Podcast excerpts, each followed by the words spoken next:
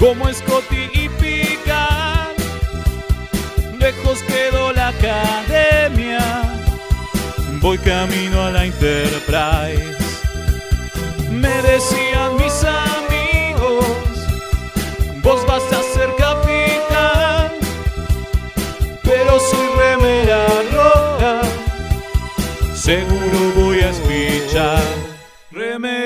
Remeras rojas, remeras rojas, con esa facha donde van. Voy con rumbo a nuevos mundos y un vulcano me sigue atrás. Tírale un phaser, tírale un phaser, o ese Klingon lo va a matar. Si le disparan o lo lastiman, el dogma y lo curará. Tengo mi remera roja, voy camino a la Enterprise. La misión es peligrosa, ya me empieza a no gustar. No, no, no, no, no, no. Al final me dio cagazo Sí, sí. y no fui a explorar. Me quedé haciendo radio y mandé a Kirk a cagar.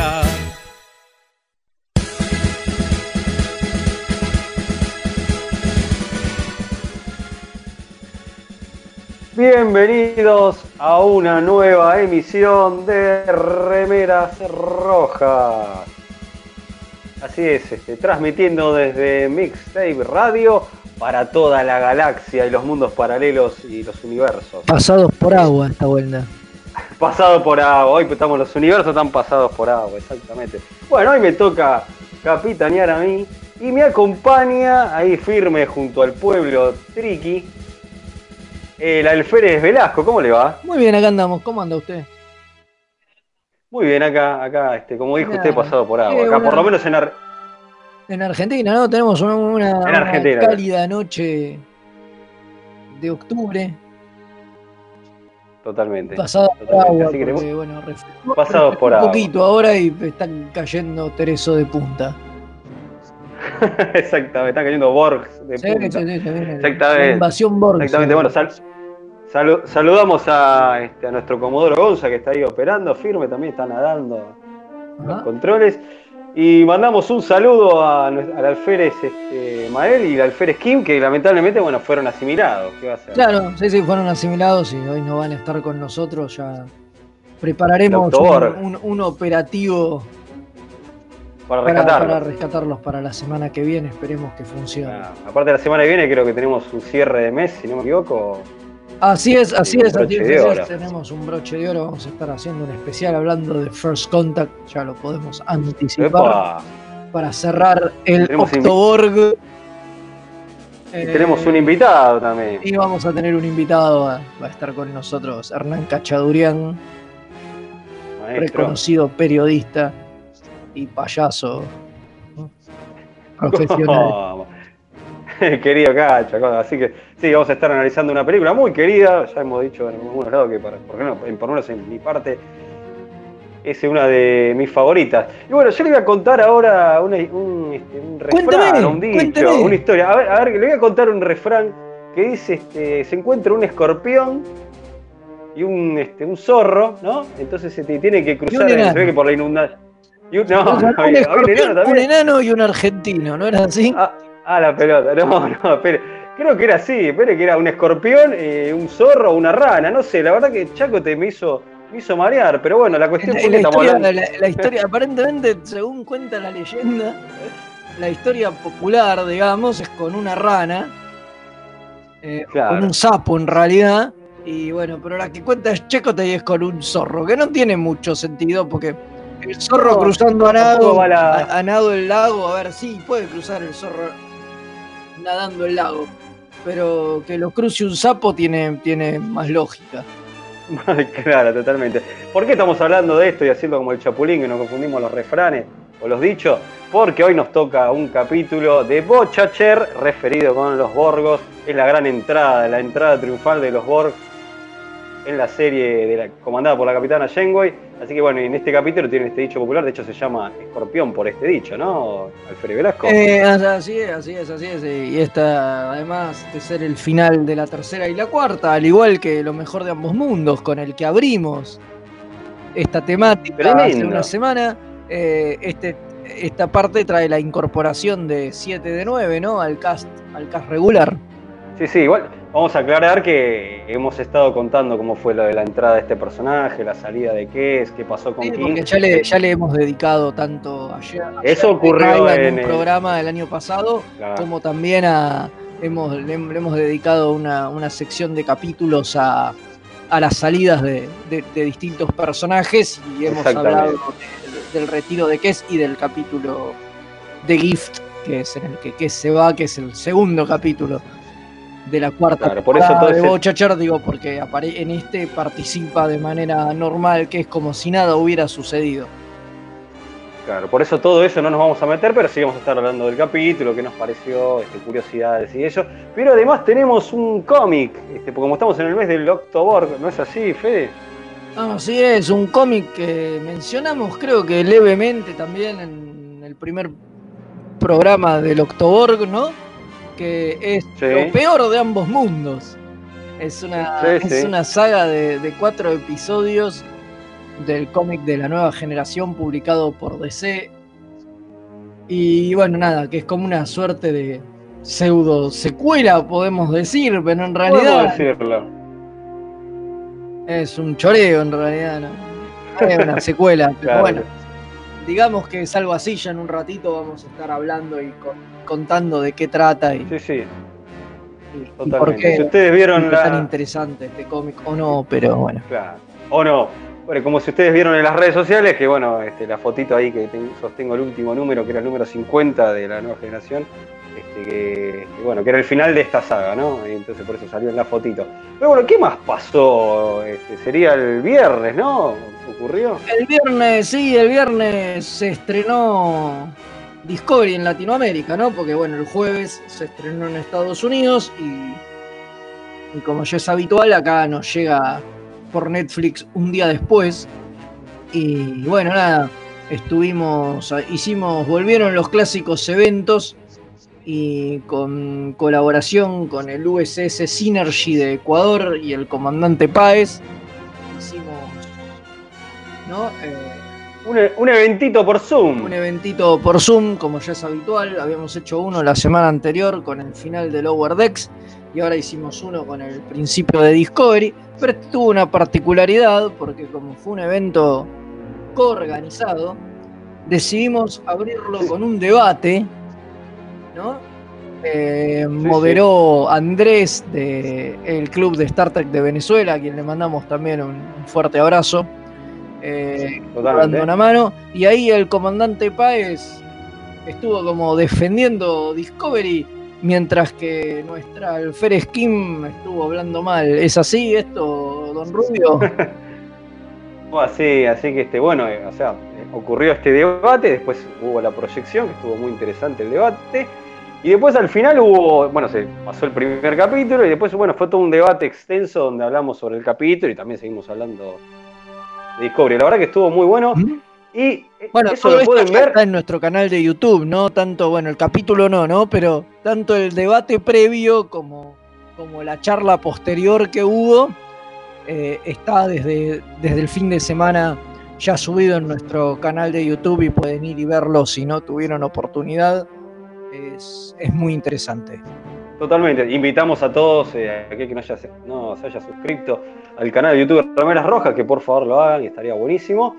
A Y aprovechar Sí, y vamos a contar un... ¿Sabe que me olvidé? ¿Qué es? Me olvidé de abrir frecuencia. Ah, mire. mire usted, mire usted, diga, diga. Abro, abro, abro frecuencia acá, acá me pasan el dato que si nos quiere mandar mensaje, que lo hagan al 11 595 20 234, repito, al 11 595 20 234, ahí mandan mensajitos una vez más, 11 595 20 234, nos mandan mensajitos, abrimos frecuencias y este, bueno, después si quieren también escriban en las redes y trataremos de responder, porque hoy estamos dos, ya que dos han sido asimilados, los malditos borgos. Sí, sí, Llegaron aquí. estamos complicados. sí. Y no, Pero bueno, haremos lo muy posible. muchos con esto de leer los mensajes y qué sé yo. Desastre, dígalo, dígalo, somos los peores. Pero yo, yo le estaba preguntando igual y usted me interrumpió como... Soy el peor. estaba preguntando qué, qué le había parecido el capítulo de Discovery, porque si la gente no va y no mira el video ese largo donde hablamos todos y qué sé yo, yo quiero que me diga qué le pareció. Bueno, ¿qué me pareció el capítulo de Discovery? La verdad, la verdad que me, me gustó. eh, me, me gustó. Tuvo unos momentos. Me gustó y hasta tuvo momentos que, que hasta se me puedo decir que se me piantó el lagrimón. Pero así también eh, tengo algunas cosas que tampoco. que no me gustaron, ¿no? Que tampoco. Que no me gustaron, o sea que. Pero me parece que el capítulo arrancó bien. Pero bueno, hay algunas cositas que igual me, me hicieron ruido, pero bueno, esto parece que es una constante en Discovery. No sé qué le pareció a usted, Alfred Velasco. A mí, a mí me gustó, a mí me gustó. Me, me- me emocioné mucho con, con el señor este que, Ah, que estaba ahí, el- que está ahí esperando, bancando los trapos con la bandera. bancando la parada, nu- nunca. Muy Eso- bien eso- eh. Eso me gustó mucho. Yo creo que te voy a ser sincero que fue lo mejor del capítulo para mí. Sí, sí, sin duda, sin duda, sin duda. Aparte el capítulo arranca con eso, eh, que arranca con el tipo que no sabes de qué, quién es este tipo, el pajarito ese, lo- me parece que, cuando te- que- que va a tener cierta relevancia este personaje, quiero, quiero creer.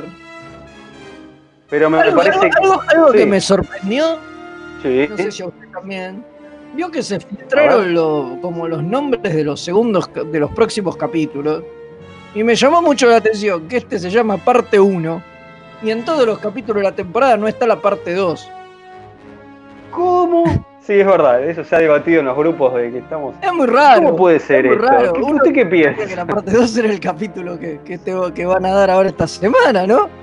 Por lógica. ¿Sabes cuál es la parte 2? En la cuarta temporada te resuelven el plot este. No sé, es muy raro.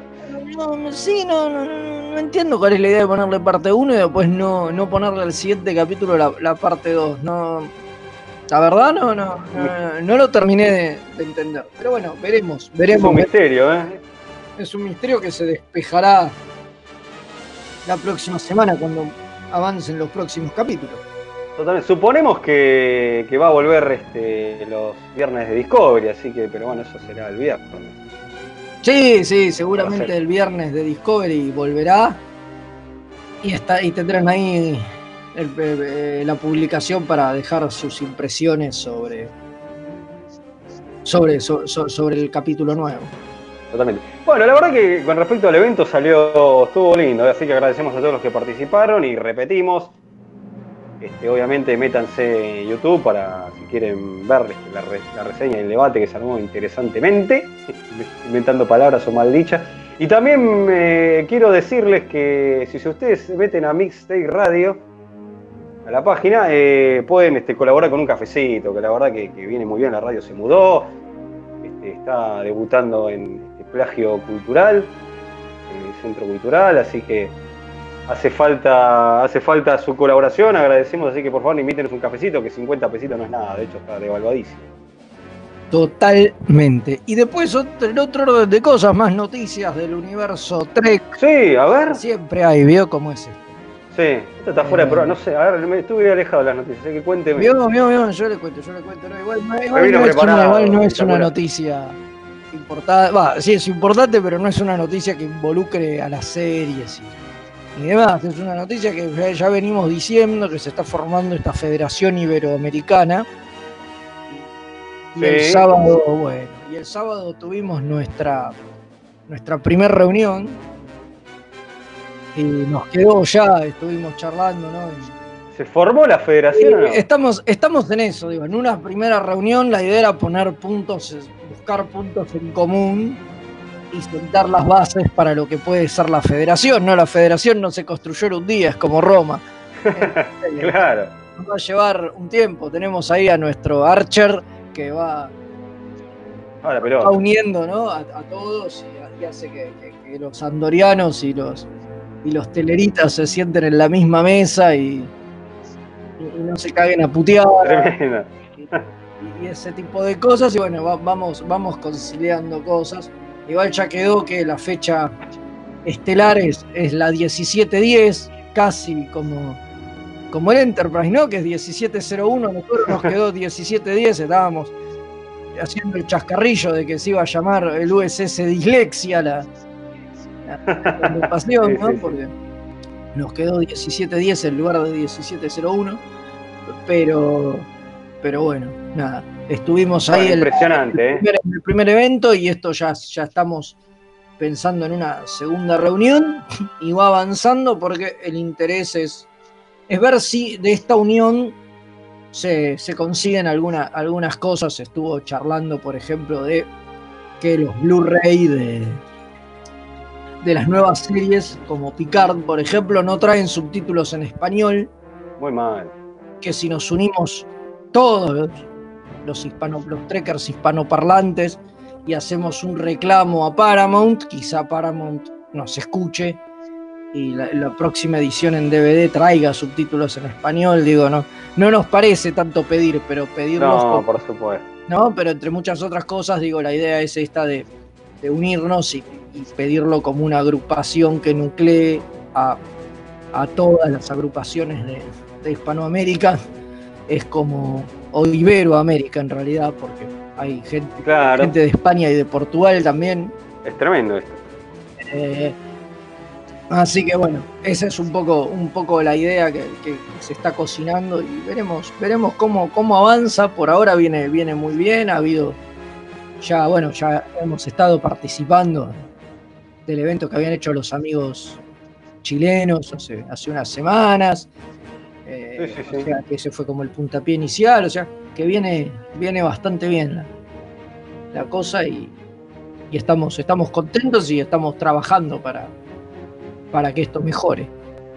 Impresionante. Bueno, que esto siga creciendo, que, que no decaiga, que sea solamente el comienzo, así que este, de muchos eventos en conjunto y, Y todo. tenemos un, un primer mensaje acá del amigo del comandante Páez. Nos dice: Buenas noches, remeras rojas. Maestro. Un abrazo enorme desde Quito, la ciudad, no la nave estelar. Les saluda el comandante Páez, el defensor de las causas perdidas. Qué grande, el comandante. Siempre ahí firme, ¿eh? Grande. Impresionante. Muy bien, este, estuvo ahí, en, bueno, sí, el evento se, se hizo junto con él, ¿no? Así que, este, muy bueno, muy bueno. ¿Sabe qué, Velasco? Ve- Vea usted que mencionó lo de la segunda parte del capítulo de Discovery, ¿no? Sí. Acá encontré algo bastante extraño, que ya que estamos, eh, que la segunda parte primero se llama, eh, sería el segundo, eh, el que se estrena ahora el viernes, se llamaría Far From Home y después sí vendría la segunda parte, pero están como los dos capítulos en uno, no entiendo nada, estoy muy, muy intrigado con esto. Es muy raro. Ah, por ahí tiene que ver con algo que, que se rumoreaba, que, que charlábamos el otro día en el evento, que, que posiblemente el segundo capítulo te muestren lo que pasó en la Discovery. No, yo no quiero tirar muchos spoilers, pero no es un spoiler decir que todo el primer capítulo gira en torno a Michael, no, es que verdad. iba sola al final de la temporada anterior, digamos, eh, y la gente de la Discovery estaba en otro lado. Entonces es muy probable que el segundo capítulo sea en torno a la gente de la Discovery y por ahí el tercero sigue con la historia de Michael y es la segunda parte de este. Es muy raro como lo estoy viendo acá, no me queda claro. Ah, Es raro como lo están presentando. Sí, bueno, y habrá que esperar, habrá que esperar, sentarse y ver. Al viernes. Totalmente. Bueno, no si Totalmente, tiene algo totalmente. más que decir, tiene mensajes, No, no, no. mensajes que. Por ahora no, Claro. por ahora no, así que este, sí, disculpen si tenemos esta discrepancia, si usted eh, del otro lado está mandando mensajes y no llegan, pero bueno, ya advertimos que somos medios nulos en las redes sociales, este, ausente con aviso, así que pero estamos acá luchando igual, manden este mensajitos a- al teléfono, que lo repito, al 11 595 20 234. Así que 11 595 20 234, ahí nos manda mensajitos y trataremos de levantarlos. Pero si le parece, Alférez, ¿nos vamos a una tanda? Y dele, vamos nomás. Mándele nomás, Comodoro, y después volvemos con el capítulo de la semana. Remeras rojas. Los que sobrevivan vuelven después de la tanda.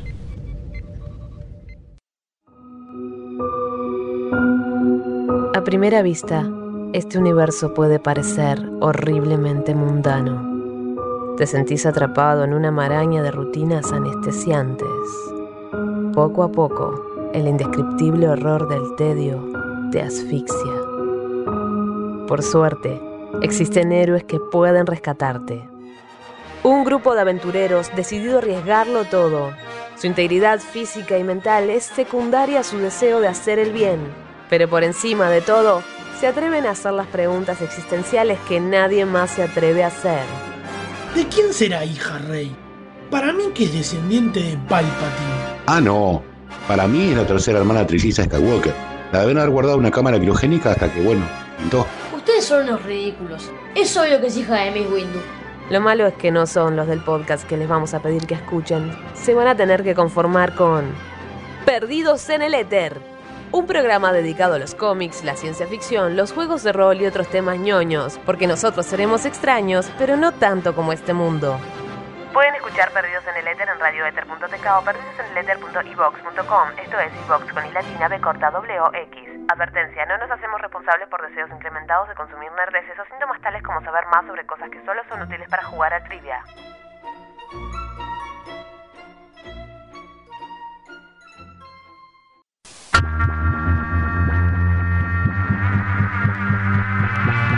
Yo soy Madame Tulip. Para mí la mente es un diálogo interno y externo.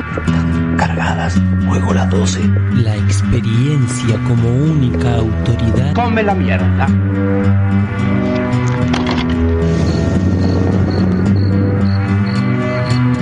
La orquídea negra de Madame Tulip.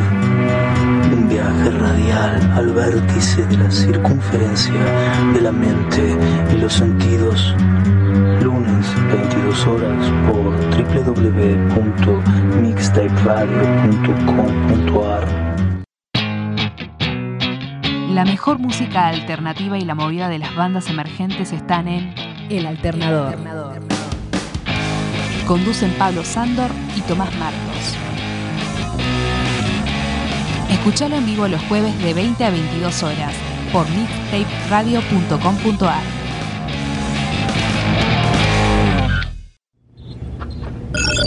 Incoming transmission. Y Dot es el, El R2. ro- el robotito. El R2 de Star. Trek. Bueno, ¡Yay! Más muñecos. Ah, no. Obvio. Eh, toma Baby Yoda.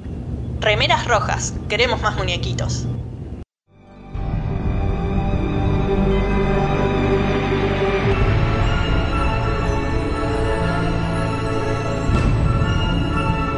El capítulo de la semana.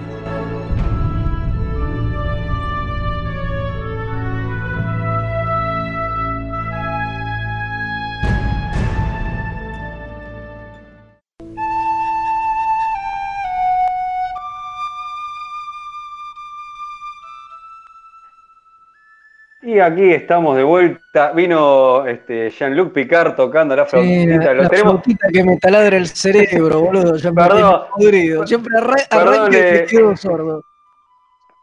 Lo que pasa es que Jean-Luc arranca, lo tengo acá al lado y se manda con la flauta y no, no, y nos rompe los tímpanos. ¿Qué va a hacer? Pero bueno, es tan linda la musiquita. Usted, mire lo que le digo. Es tremendo, este Jean-Luc es un loco con la flautita, pero es un muy lindo tema, es un lindo, muy lindo Sí. tema.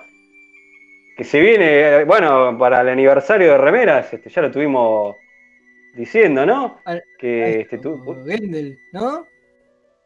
sí, sí, sí, eh, pudimos entrevistar a al guionista del capítulo de Inner Light. Sí, señor, y va a estar, vamos a estar pasando la entrevista al aniversario de Remeras Rojas, que es el mes que viene, ¿no? ¿O Sí, yo sí, estoy que viene ahora en, en un mes más o menos.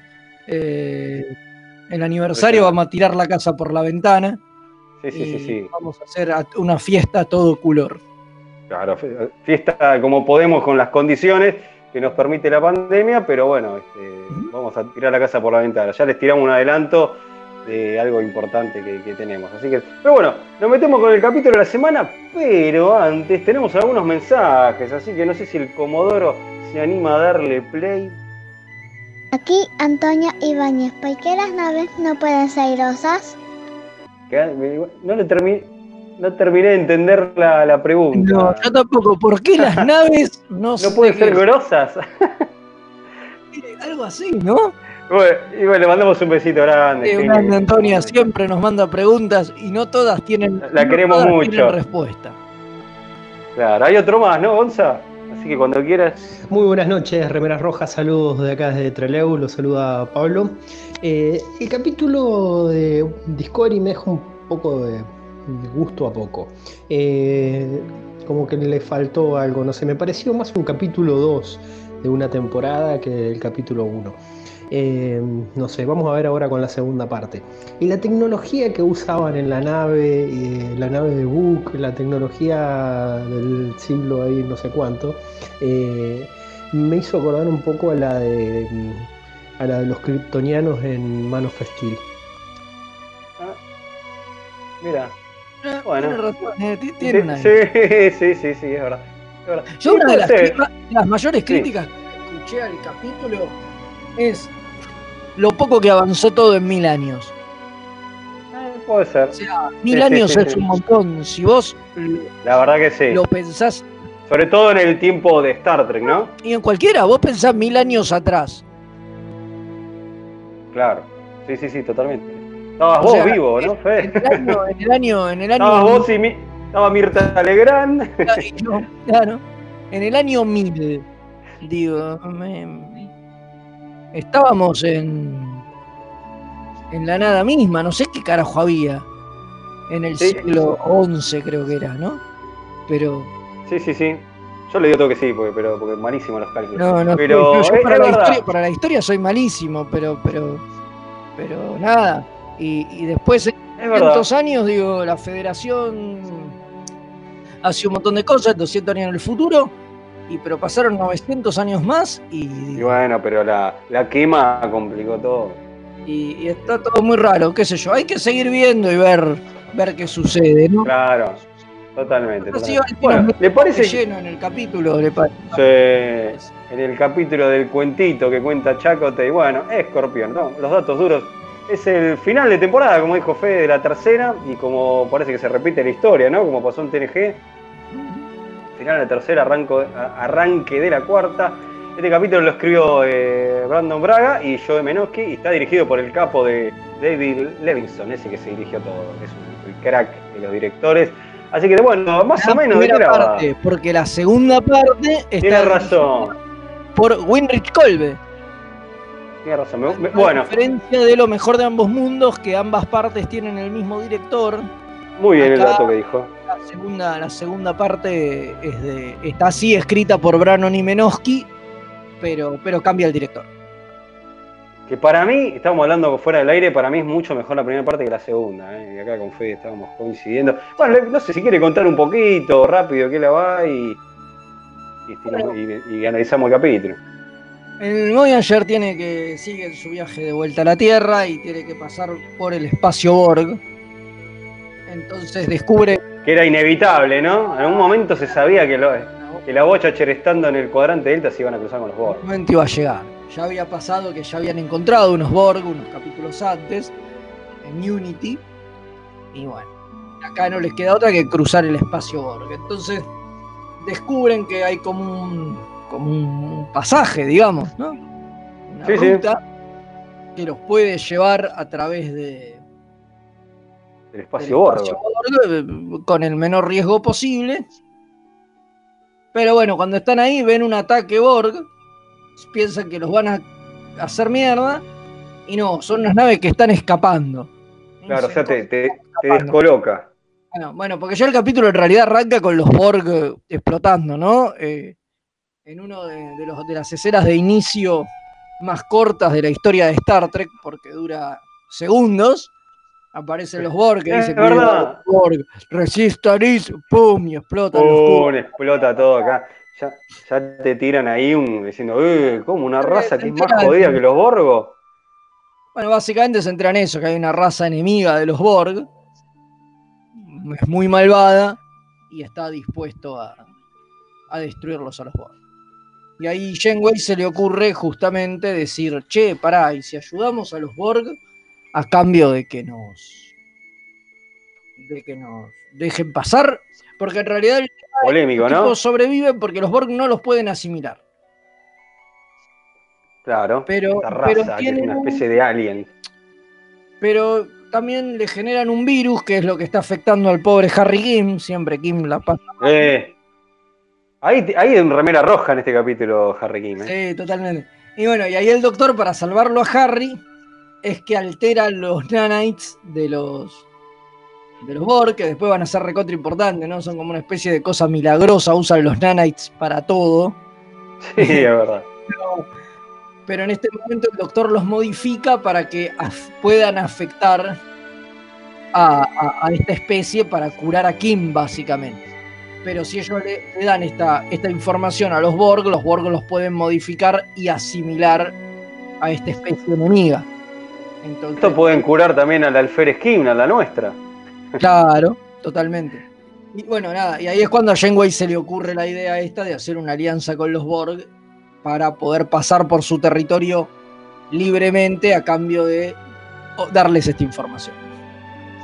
Qué polémico, ¿no? Acá Janeway siempre la, la polémica alterando todo y haciendo estas cosas este, complicadas, pero bueno, qué sé yo, Está parece que era lo... Contra, hay una discusión entre ambos que está muy buena, porque en un momento Sí, que queda inconsciente y eso pasa en el segundo capítulo, pero bueno, Janeway queda inconsciente en un momento y Chekotay dice, bueno, a la mierda, tiramos a los Borg por la borda y nos vamos al carajo y nos volvemos. Claro, porque, porque Checo ni en pedo estaba de acuerdo con el plan de. Eso me parece que es algo interesante. Y aparte tiene sentido, porque lo- lo- uno se olvida siempre en Bocho, que Chaco te tiene un maquí, o sea, es lógico que el tipo se le plante y tenga diferencias de opiniones. Están ahí porque juntos porque no les queda otra, pero es como que. Me parece que todos se olvidan y se transforman en federación. No hay problema, pero eran maquís.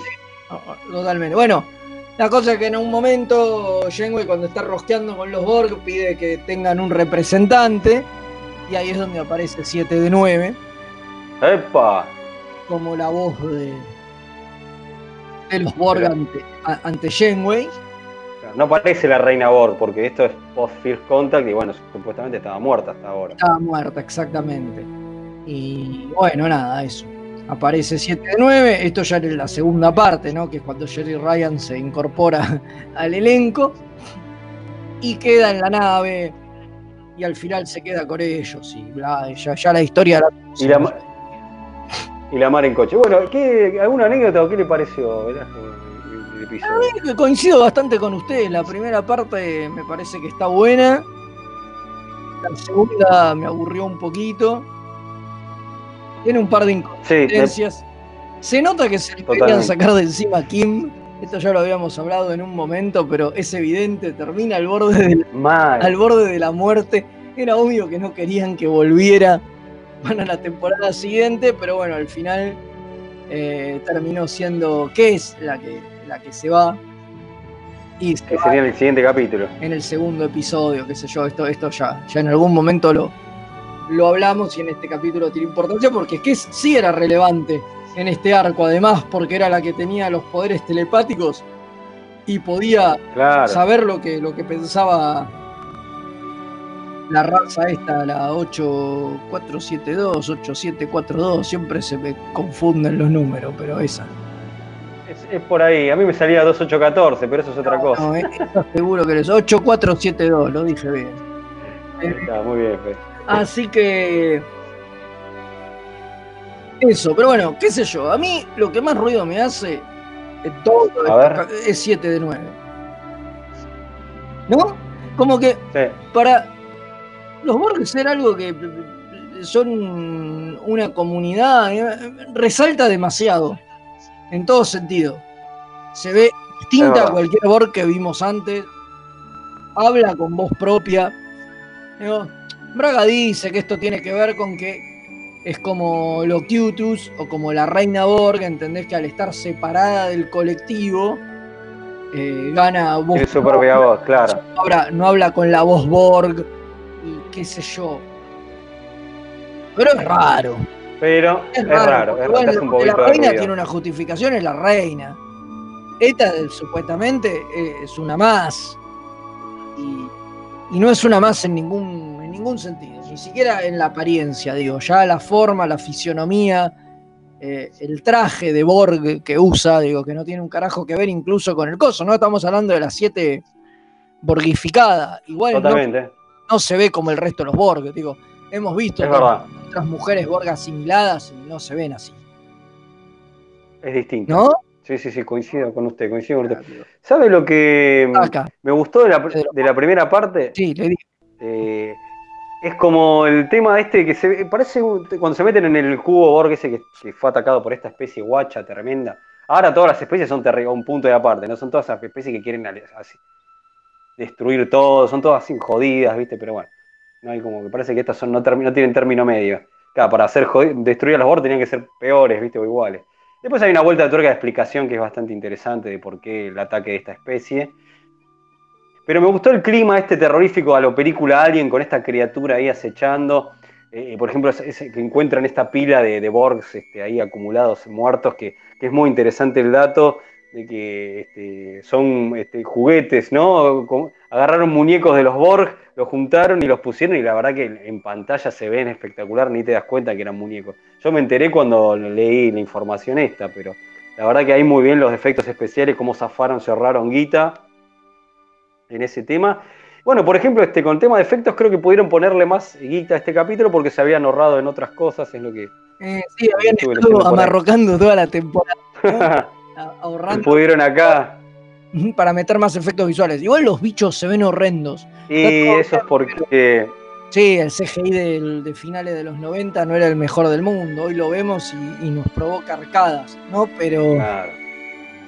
pero qué sé yo, para mí por ahí se tendrían que haber jugado por hacerlos físicos los bichos, ¿no? Pare- parece que lo de estos bichos es el. eh, Me parece que lo que Claro, era hacer el- un, un monstruo, ¿no? Como más, más deforme y, me- y no humanoide, Ah, lo cual está buenísimo, pero con las limitaciones tecnológicas de la época son bastante feos. Me parece que después Sí. en el capítulo del que ya hablamos, ¿se acuerda? El que es la última aparición de sí. la especie, ahí que los hacen ver directamente, aparecen todo el tiempo como humanos. eh, la pilotean mucho mejor, digo, porque el efecto especial con el que lo hacen es, es bastante. Es bastante, bastante Mejor, feo, sí, sí, sí.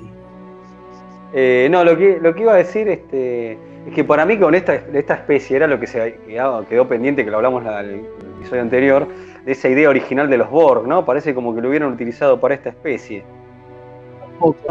Y después, por otro lado, era que era evidente que a los Borg, pues, si se iban a cruzar con la Voyager, tenían que bajarle o, o meterle alguna, algo para que, que pudieran este, la Voyager pasar, porque era imposible que, que pudieran atravesar el espacio Borg, salvo que, que, no sé, se encontraran un agujero de gusano y lo atravesaran, pero si no, era había que buscarle la vuelta.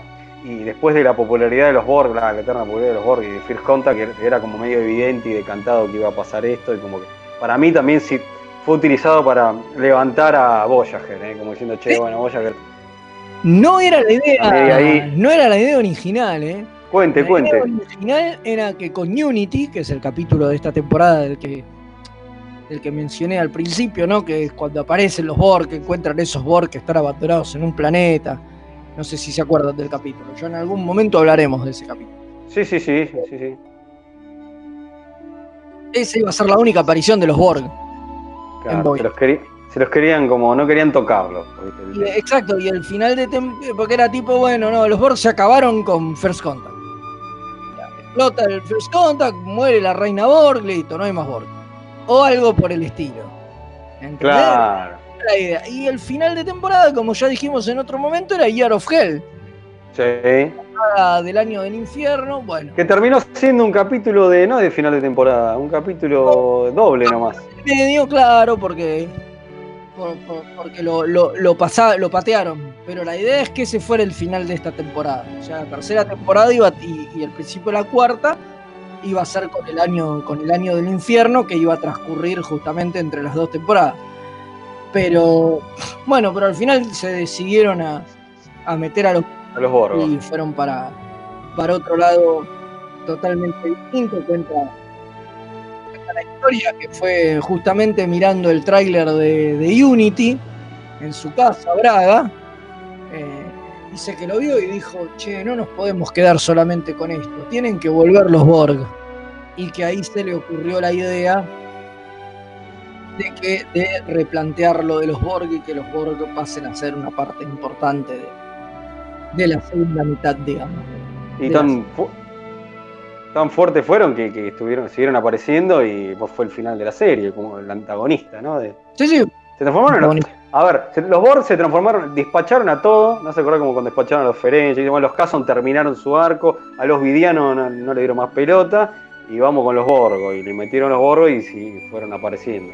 Es que también conforme iban avanzando dentro del cuadrante e iban acercándose a la Tierra, digamos, entre miles de comillas, porque igual le faltaban muchísimos años, tiene lógica. Se iban alejando de todas esas razas y, y las Claro, iban ¿cuán- dejando también atrás y... ¿Cuánto los iban a perseguir esas razas? Claro. Claro, digo. O sea, algo de lógica tiene. Digo, van avanzando y se van metiendo en otros espacios porque digamos que la misión de la Voyager no es de exploración, como la de la Enterprise, que iba, exploraba, volvía, retomaba. Digo, Claro. No, estaba en un viaje para volver a la Tierra. Entonces, la, la idea es que siempre avanza.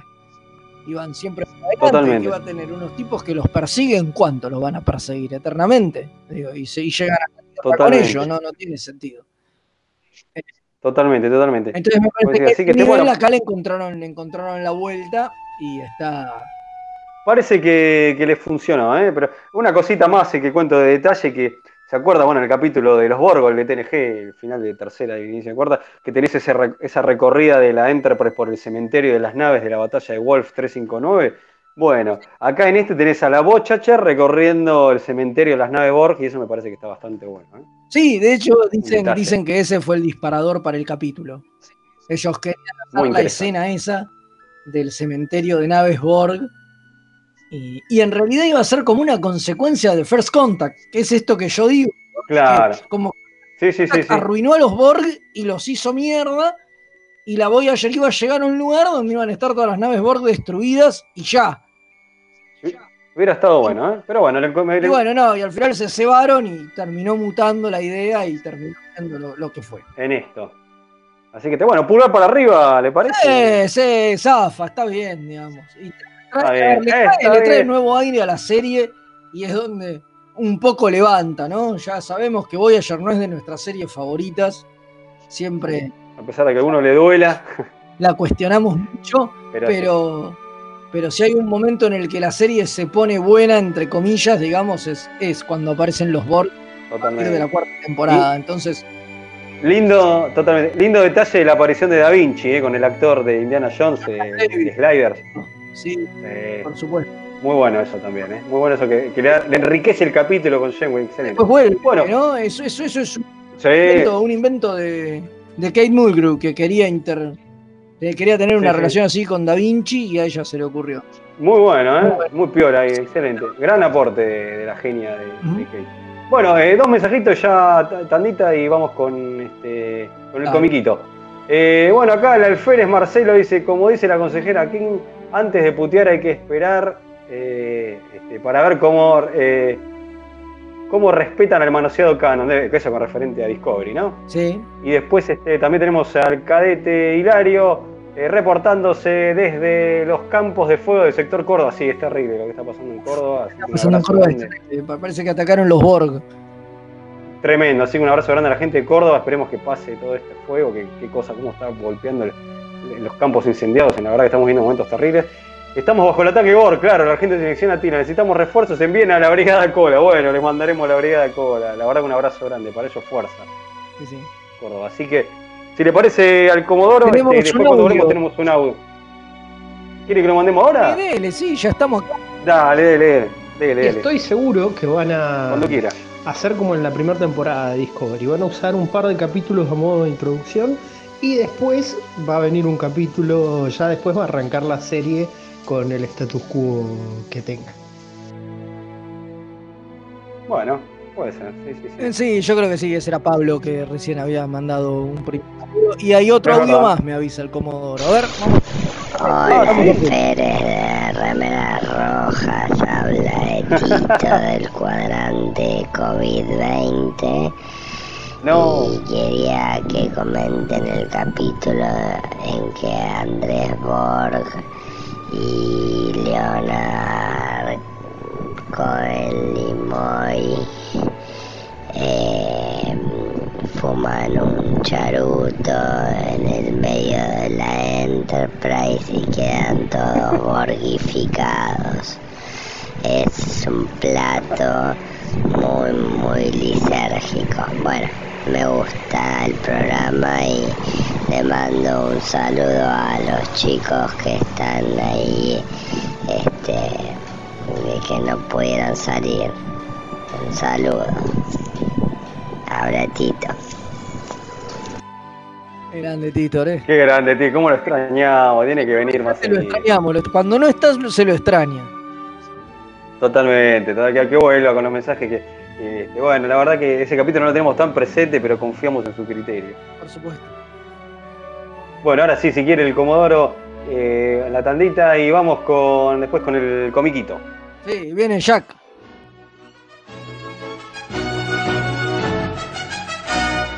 Remeras rojas. Es lo que hay.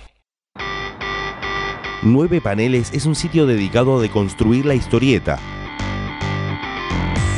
Reseñas, informes y podcast dedicados al medio. El podcast de Nueve Paneles. Hermandad Condenada. 60 años después. Eventorama. Gen Mutante. Distinguida competencia. Búscanos en 9paneles.com, también en Facebook e Instagram.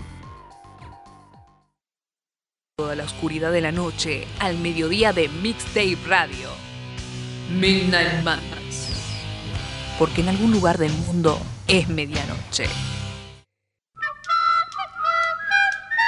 Viernes de 21 a 23 horas. Vinilos, birra y colla golda. La previa de los viernes, hacela con los hijos de Púa. Un programa hecho con amor.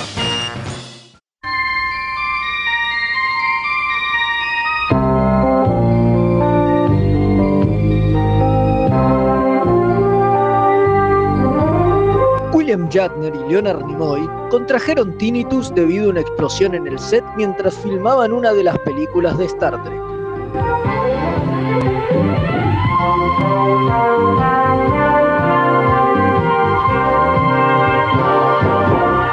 Aunque usted no lo crea.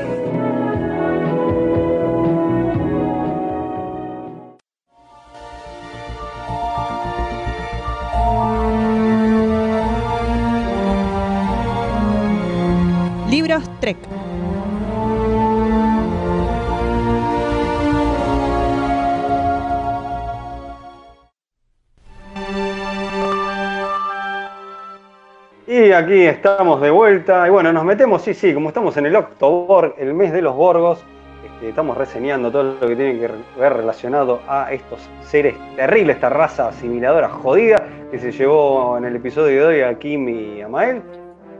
Esperemos que lo podamos recuperar, que el doctor holográfico los cubre, conjunto Berry, Cruz y el mar en coche.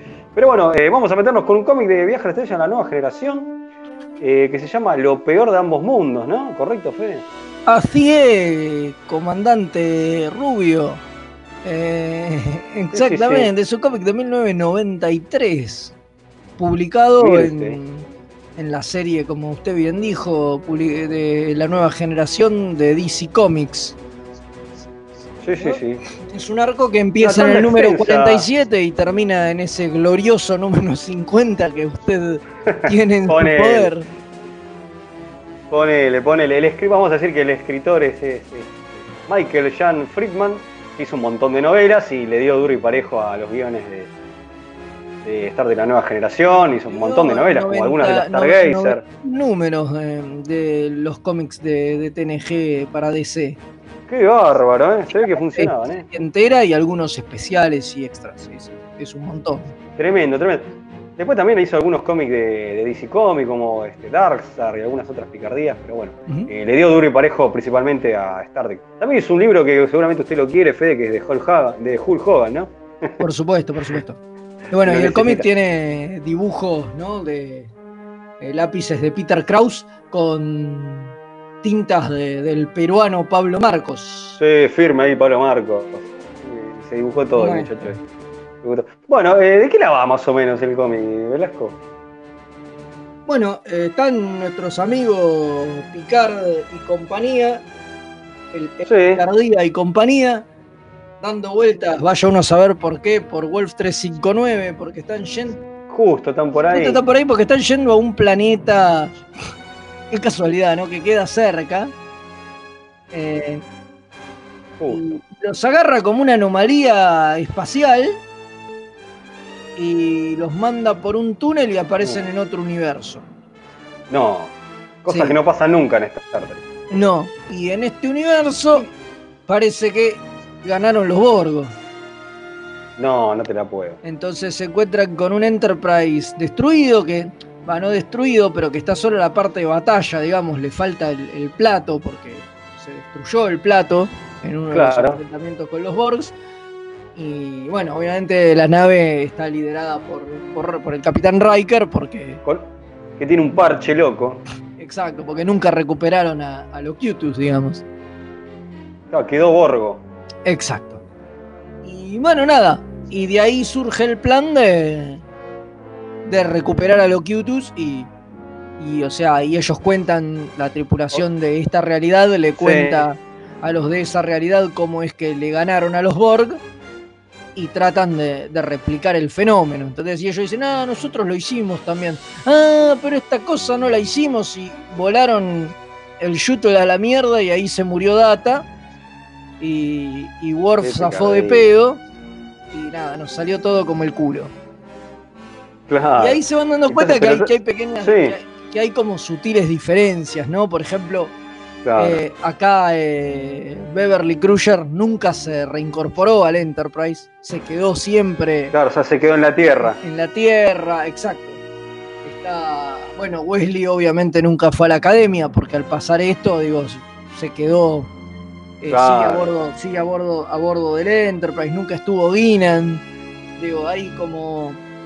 como varias cosas. Hay, hay sutiles diferencias en los dos universos sí. que se van develando a lo largo de, estos números. Igual no es una gran saga, ¿no? ¿Usted qué opina, Rubio? Mire, yo coincido, la verdad que tenía una premisa que tenía todo por ganar, este, a todo color cerrando en el número 50, que yo.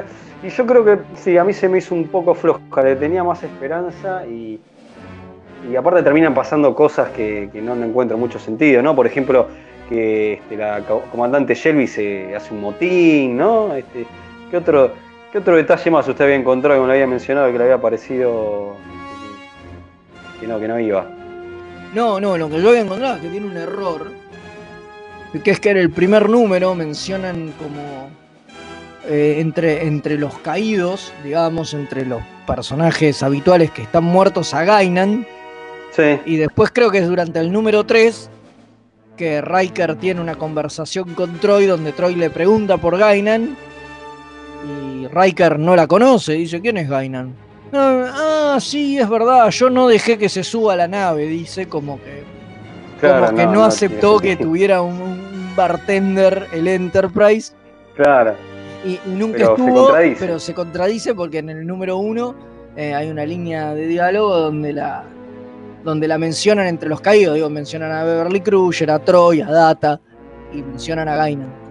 Hay un truquito con Igual tiene que- bastante, bastante protagonismo el Alférez Ro también, que en Sí, esa es temporada había aparecido, acá, acá aparece, digo, de tercerona mal, ¿no? Es la ventaja de que la podés dibujar, entonces al poder dibujar a cualquier Claro. personaje, ponés que los personajes de fondo sean, sean los que más o menos tienen alguna relevancia en lugar de, de- de Totalmente. inventar a- a- a- al alférez cosito, ¿viste? Claro, yo creo que la, la- este, primero la picardía es que se, se desaprovechó un montón de qué pasó con otras otras razas, porque parece que solamente se fue la Tierra nomás, no se sabe qué pasaron, si hubo alianzas entre otras razas, no se sabe nada. Y este, bueno, y, y otra este, picardía también que, que noté es, por ejemplo, cuando van a la Tierra, pero eso ya es una cuestión de dibujo, que la Tierra se ve igual como siempre, nada más que andan un par de Borg caminando, pero bueno, esos son detalles de, de- de- del dibujo, ¿no? Ah, igual pero se me ve parece muy, que muy poquito la Tierra. pero- Sí, es cierto. Me parece que tenía todo por, por, por ser muy divertido. Y hay un- algo, creo que lo interesante es lo que pasa con Worf. Hay no quiero decir nada por si alguien alguna vez de la vida lo va a leer, porque se puede llegar a conseguir a leer en scan. Es imposible esto. Este, solamente googlear un poco. Eh, este, pero bueno, me parece que era una premisa que vuelvo a decir lo mismo, eh, perdón por ser redundante, que tenía mucho por, por ser una historia, una secuela de, de capítulo icónico y se termina quedando a medio camino. No sé si usted opina igual. Coincido, co- coincido. Son esas cosas que uno dice, esto hubiera estado bueno capaz si lo hubieran hecho en la serie. Capaz, Claro. si esto hubiera sido un capítulo de la serie, incluso igual de berreta, ¿eh? Hubiera sido un, cap- un capítulo por, por lo menos divertido. O sea, hubiera Coincido. sido divertido, ¿entendés? Ver a todos haciendo como dos papeles, interpretando los dos roles. Pero como que en un. Como que en el cómic eso, Totalmente.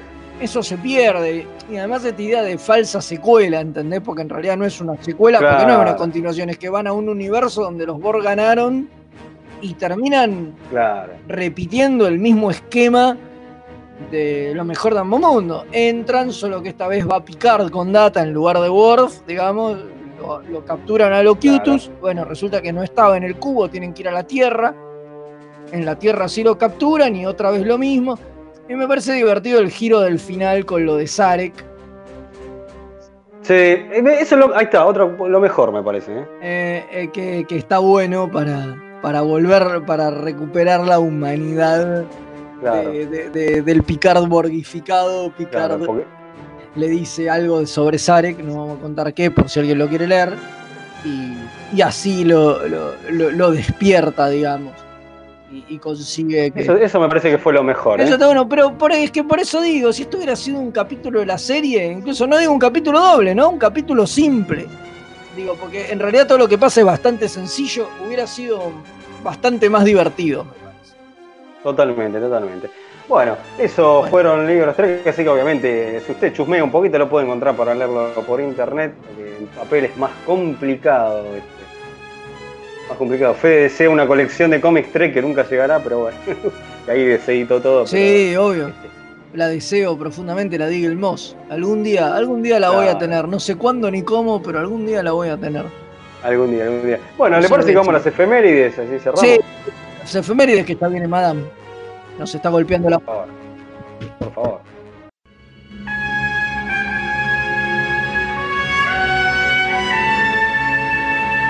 Esta semana en Star Trek,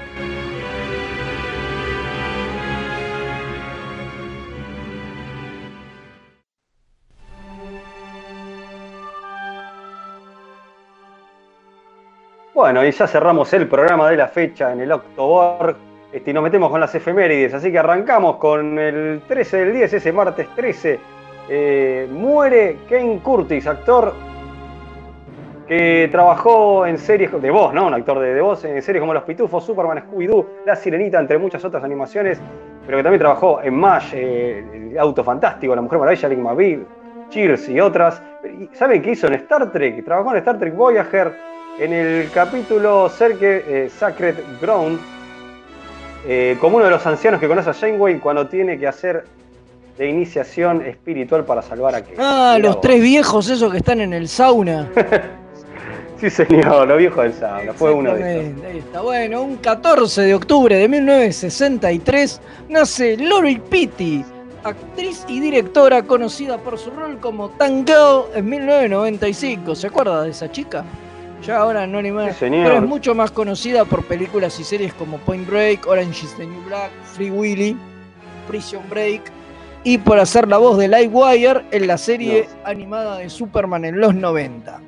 Mirá vos. Ahora, sí, ¿qué hizo en Star Trek? Es lo que me también pregunto. Estuvo, también estuvo en Voyager, trabajó en el episodio Gravity. Mire usted. Mira, mire usted, mire usted. Bueno, pasamos al día 14 del mes 10. Se estrena el capítulo Silicon Avatar, eh, Avatar, el episodio de la nueva generación donde aparece la entidad cristaliana, la responsable de la destrucción de la colonia Omicrontita, donde fue encontrado Data. Gran capítulo, ¿eh? muy gran capítulo. Por supuesto, y un 15 de octubre de 1924. Usted se me está comiendo los años, Rubio, yo le aviso. Es verdad, soy un turro, ¿eh? tiene razón, muy bien ahí. Nace Mark Leonard, mire que justo lo mencionamos hace un segundito. El embajador Sarek, ¿no? Que es el papá de, de Spock. Pero obviamente estamos hablando del actor que lo interpreta en TOS y TNG. Ahora hay que aclarar porque hay un Sarek nuevo en- Discovery. Totalmente, totalmente. Ca- campeón, maestro. Maestro Mark Leonard, que además fue el primer Romulano también. Es verdad, además, además. Bueno, eh, no me quiero olvidar del año porque me lo estoy salteando como un campeón. El 16 del 10 del 89 se estrena el capítulo de TNG que yo soy muy fan. Eh, estamos hablando de eh, quién vigila a los vigilantes, sí, no es Watchmen esto.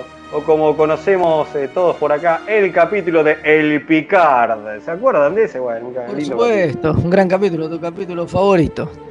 Capítulo favorito, pero bueno, me- le tengo mucho cariño por eso del Picard. Ya estás asociado a ese capítulo. A- Sí, sí, no, no puedo zafar. Es no como zafar. pasearse desnudo por el Bajo Flores. Son cosas que la Totalmente, gente asocia, bueno, no asocia de- con tu persona. No quiere decir que lo hagas, pero ven un tipo caminando pero desnudo por Bajo Flores y dicen, ese Este debe, debe ser ser Leonardo Leo". Rubio. Claro, por supuesto. Debe ser en bata, a veces. Pasa así. Bueno, un también un 16 de octubre, pero el 2013, hace unos años atrás nada más. Ya no tampoco, pero siete años no son nada. Muere Ed Lauter, actor y comediante que en Sí. Star Trek hizo del teniente comandante Albert en TNG, pero que trabajó en más de 200 películas o series en las que se destacan. King Kong, la del 73, la que hizo de Laurenti, ¿se acuerdan? Sí, ¿cómo acuerdo? Starship Troopers. Y además estuvo en series como Grey's Anatomy, Shameless, Manix, BJ McKay, eh, Brigada A, Automan, Manimal, División Ah. Miami, Kojak, Highlander, por solo nombrar algunas de un prócer, una eminencia Maestro. absoluta. Este tipo, un carajo. Un crack, Bueno, un crack, un crack.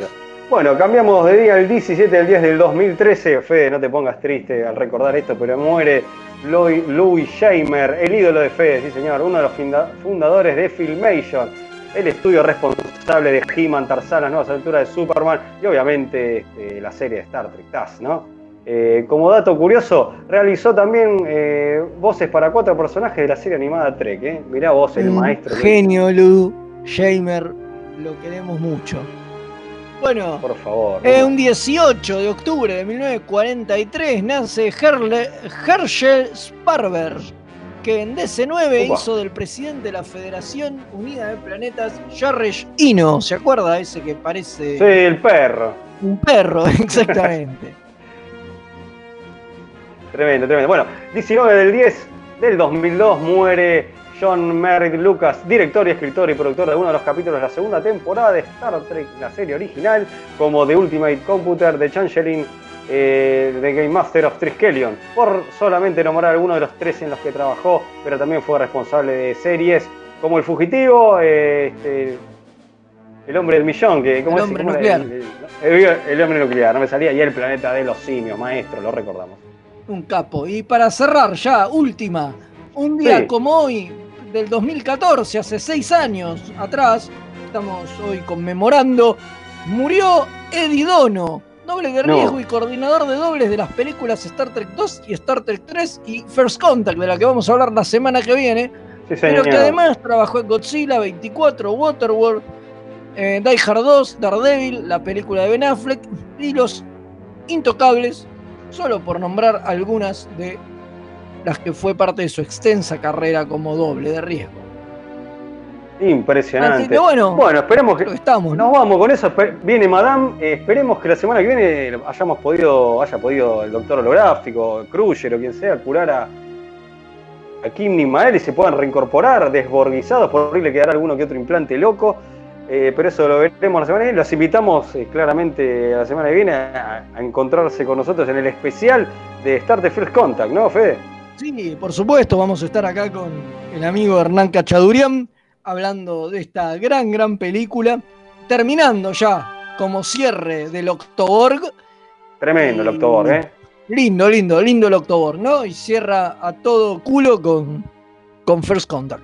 Así que los esperamos la semana que viene, Octoborg. pero ahora no se vayan porque quédense acá con la oreja pegada a la radio, porque ya viene la orquídea negra de Madame Toulouse. Y por supuesto pueden seguir escuchando toda la programación de Mixtape durante toda la semana, hasta el lunes que volvemos nosotros, para desgracia de muchos Totalmente. y beneficio de muy pocos. Así que este, bueno, energice y si no somos asimilados, volveremos la semana que viene. Así que este, nos vemos. Un placer, Alférez Velasco. Igualmente.